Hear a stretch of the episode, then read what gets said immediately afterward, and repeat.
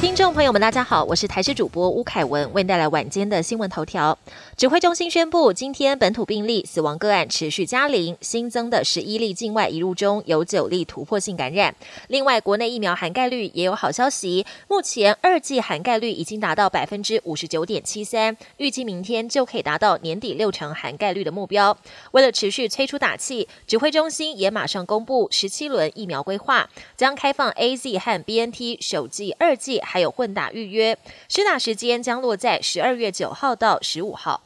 指挥中心日前开放，让接种 A Z 疫苗的民众可以混打 m R N A 疫苗，而国内也有多家医院在进行高端组合的混打试验，像是林口长庚负责的 A Z 加高端混打试验，如今已经有初步结果。目前分析 A Z 混打高端的中和抗体浓度确实高于打两剂 A Z，像是在打完第二剂后第十天，中和抗体效价是打两剂 A Z 的二点八倍，而且副作用也比较小。年底节庆活动多，带动餐饮复苏。有火锅店业者看准商机，推出五倍券实体数位优惠，还拉长营业时间拼翻桌率。宵夜场加码折扣，业者也透露，已经有客人从跨年夜订到除夕夜。另外，一零一周边的火锅店更夸张，跨年场次今年多增加一百个座位，总共两百六十席，半小时就被抢光。国际焦点：乌克兰发生军事冲突的几率升高。美国掌握最新情资显示，俄罗斯将在二零二二年初出动十七点五万大军侵略乌克兰。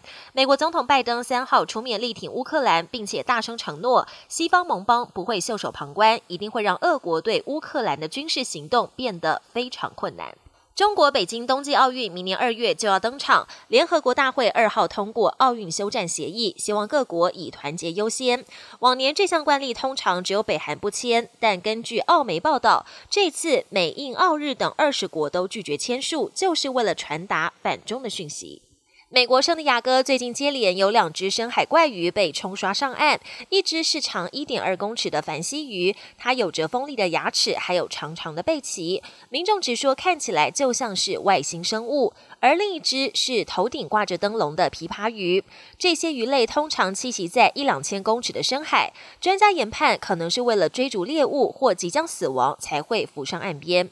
本节新闻由台视新闻制作，感谢您的收听。更多内容请锁定台视各节新闻与台视新闻 YouTube 频道。